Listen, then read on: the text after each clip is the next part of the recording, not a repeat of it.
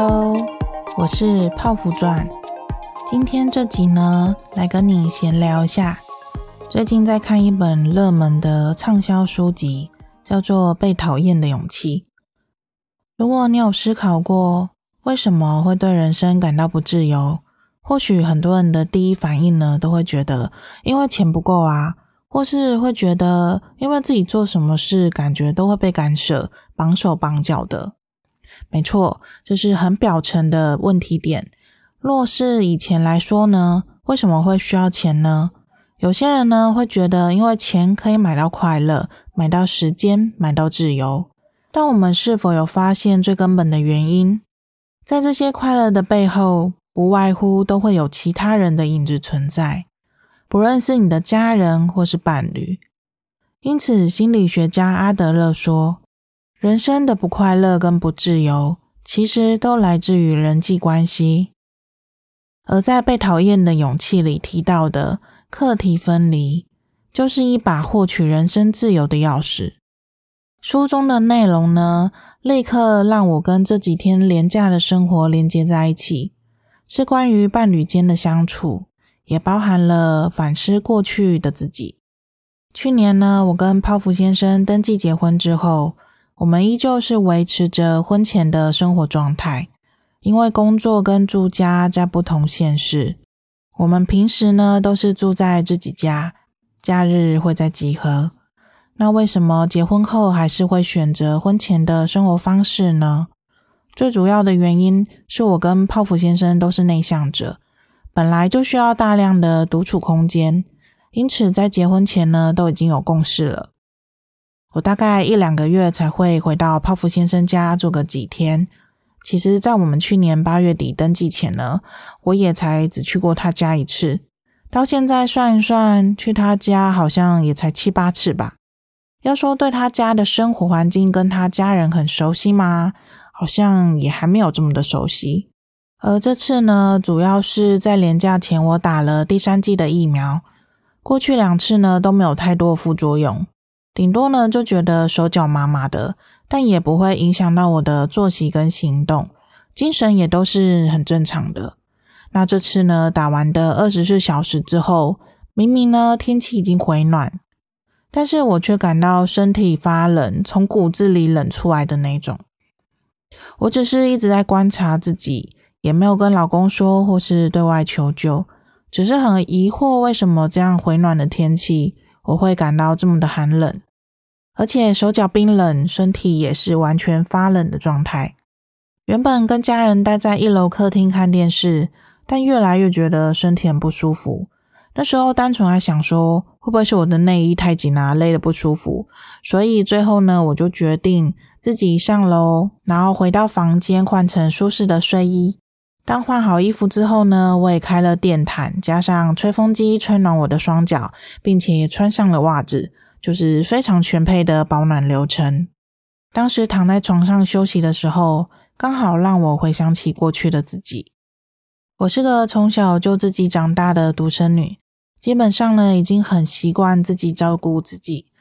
也可能呢，是我在自己的地盘是个生活智慧王，非常熟悉每个工具的位置跟用途，就像是鹰眼三百六十度扫描一样。那样的熟悉度呢，会让我感到非常的安全。而过去呢，我到当时的男朋友家，一开始呢，都会自然的想要依赖跟期待对方可以多照顾我一点。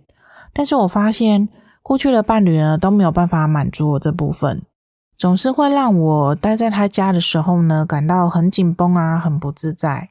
现在的我想起来，是因为高敏感内向者的影响。虽然我很独立，但其实内心是很慢热的。每到一个新环境呢，都会需要一段适应期。不管是任何的生活所需啊，细节到我要怎么装饮用水，怎么拿到干净的碗筷。那如果说我大便太臭的话，该怎么办呢？呵呵。在做每个行为的时候，我都会考量到会不会不小心打扰到另一半的家人，也会担心自己会不会不小心做错了什么。当然，更别说需要当着全家人的面去表达自己需求这件事情。我想，这就是大家所称的自在感。能不能在一个环境或群体中自由舒适的放松做自己？在过去的时候呢，日常跟男朋友待在一起，其实只要稍微关注到彼此，就会感觉到有被照顾。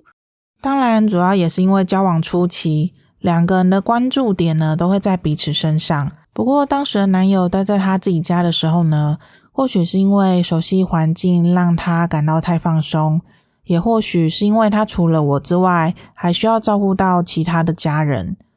因此，那时候我到男朋友家的前几次，很多时候呢，都会让我感觉到没有被照顾妥善。有的时候呢，当他跟他家人聊天聊得很开心，又很忘我的时候，我就会有一股觉得自己不属于这个地方的感受。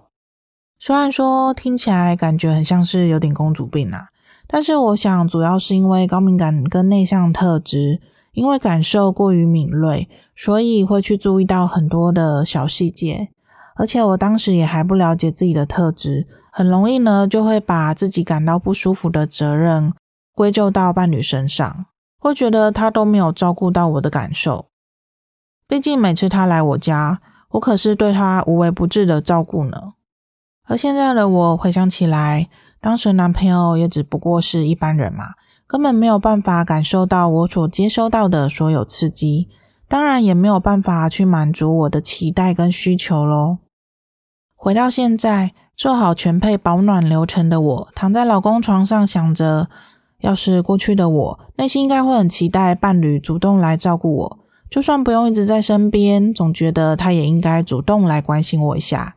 但实际上呢，自己所设立的期望越大，获取的失望就会越大。刚刚有提到吗？当伴侣如果是一般人，其实我觉得就算是高敏感伴侣好了，也会因为我没有说出当下的需求，怎么可能会知道我需要的是什么呢？毕竟我们又不会通灵，是吧？但过去的我呢，就是受到少女漫画跟偶像剧的影响，一直以为暖男根本就不需要女生说出口，自然就应该懂得去做些什么。过去我也曾深受这些浪漫甜宠剧的毒害呀。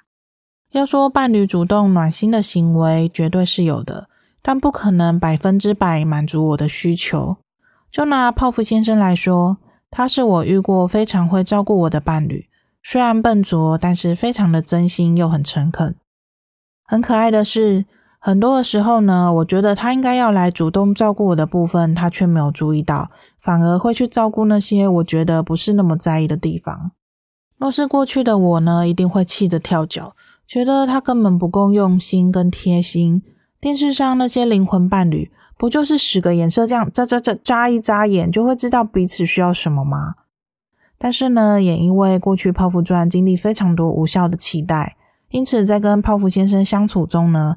透过我们经常的聊天跟讨论，我了解我跟他是非常不同的个体。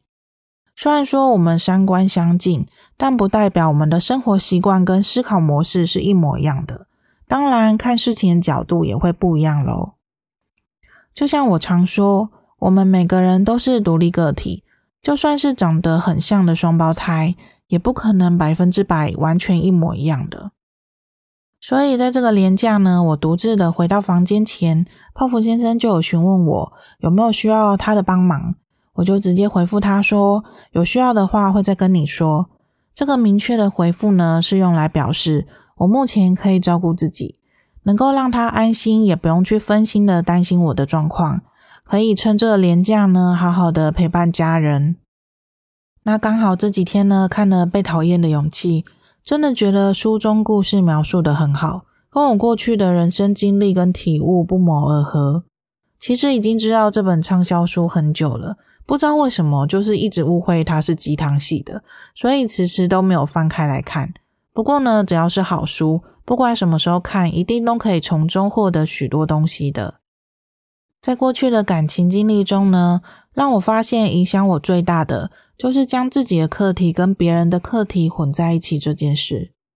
在《被讨厌的勇气》这本书中所提到的课题分离这个概念，是来自于心理学家阿德勒提出，在人与人相处中呢，我们要能够清楚地辨别自己可以控制跟不能控制的部分，自己可以控制并且去调整的地方，称之为自己的课题。而自己没有办法掌握跟无法控制的地方，则是别人的课题。因为要不要改变的主控权是在别人身上的。例如我这几天的经历来说，我身体不舒服，我期待另外一半可以主动的来照顾我。这个无形的期待跟希望，是我投射在伴侣身上的。当然，伴侣怎么想跟怎么做，这就是伴侣的课题，并不是我可以控制的。而我的课题，则是能够将自己无形的期待转变成一种讯息的传递。例如，当我真的不舒服到极致，我可以立刻 call in，请他过来帮我什么。这个主动发出讯息的行为呢，是我可以控制的。是不是还是有点不太理解？那我先将刚刚这件事条列式出来，再更细节的说明。刚刚我提到的事件呢，是我不舒服。我期待伴侣会主动来照顾我这件事，所以在这件事的人物会有我跟老公两个人。第一点，我期待的这件事，主要是在自己的脑袋里想象跟预设，并不是真实发生于当下。但要不要在脑袋产生想象跟预设的主控权在于我，这也是我的课题。第二点。如果我期待伴侣来照顾我的这件事要发生于当下，那我就必须发出邀请，请我的老公来配合跟满足我的需求。而关于要不要发出邀请的主控权呢，是在我身上，这也是我的课题。我知道这时候很多人会说，为什么我要主动说？老公是不会自己自动自发知道自己该干什么吗？因此，第三点，老公知道我不舒服。由于我不是他，所以我不可能知道他的下一步会怎么做。所以老公怎么选择，主控权呢，是在老公身上，这就是老公的课题。很多人会觉得，就是不好意思提出需求，或是害怕被拒绝，或者觉得另外一半本来就应该知道自己该做些什么。像这种将我们的以为跟应该投射到别人身上。用我们的想象去定义还没有发生过的事，这就会让我们搞不清楚主控权到底是在谁身上，混淆了在事件里面每个人的课题是什么。那种混淆呢，会让我们无意识的去介入别人的课题。因此，伴侣之间的期待不是不可以，日常的小惊喜跟小期待呢，都是生活的小火花。但我们该了解的。是必须将期待放在课题分离之后。当我们清楚的知道这件事到底是谁的课题，主控权在谁的身上之后，当事情发生的当下，不管是不是符合我们的想象，才不至于被自己心里的预设值落差太大给影响了。虽然这种细节影响看似非常的微小，但日积月累的状态下呢，会像雪球般越滚越大。对于两人间的关系，不是加分，而是一点点的减分，直到变成失望。之前呢，有看过有人说，一对男女决定要不要交往，都是先在心里默默的为对方加分，直到决定进入关系、开始交往之后，却变成了用减分的方式去评断眼前这个人。我觉得真的超级有感的啊，过去的我真的都是这样子的。在刚认识的时候呢，内心的小剧场整天在那边上演粉红泡泡的偶像剧，那种加分仅仅只是对方刚好符合我内心对于理想对象的条件跟行为。那交往后甜蜜期逐渐散去，柴米油盐酱醋茶的真实人生才会硬狠狠的把每个粉红泡泡都给戳破呀。所以伴侣间日常的用心经营真的非常的重要。也是唯一能够去补充这些粉红泡泡，为彼此加分的时刻。那关于课题分离这件事，也让我想到，有些人呢会以为用自己认为好的方式去对待别人，让身边的人都获得照顾，认为大家都能够相处的更幸福。在书中呢，举出了父母跟孩子的关系，大多呢都是为了孩子好，帮孩子去做了每个父母认为最好的选择。不管说是读哪间学校，读什么科系，毕业后要做什么工作，要娶怎样的老婆，然后呢，孩子长大就变成了妈宝，或是父母一直觉得为孩子好，结果孩子却很叛逆，翘课啊、逃学啊，成为问题儿童。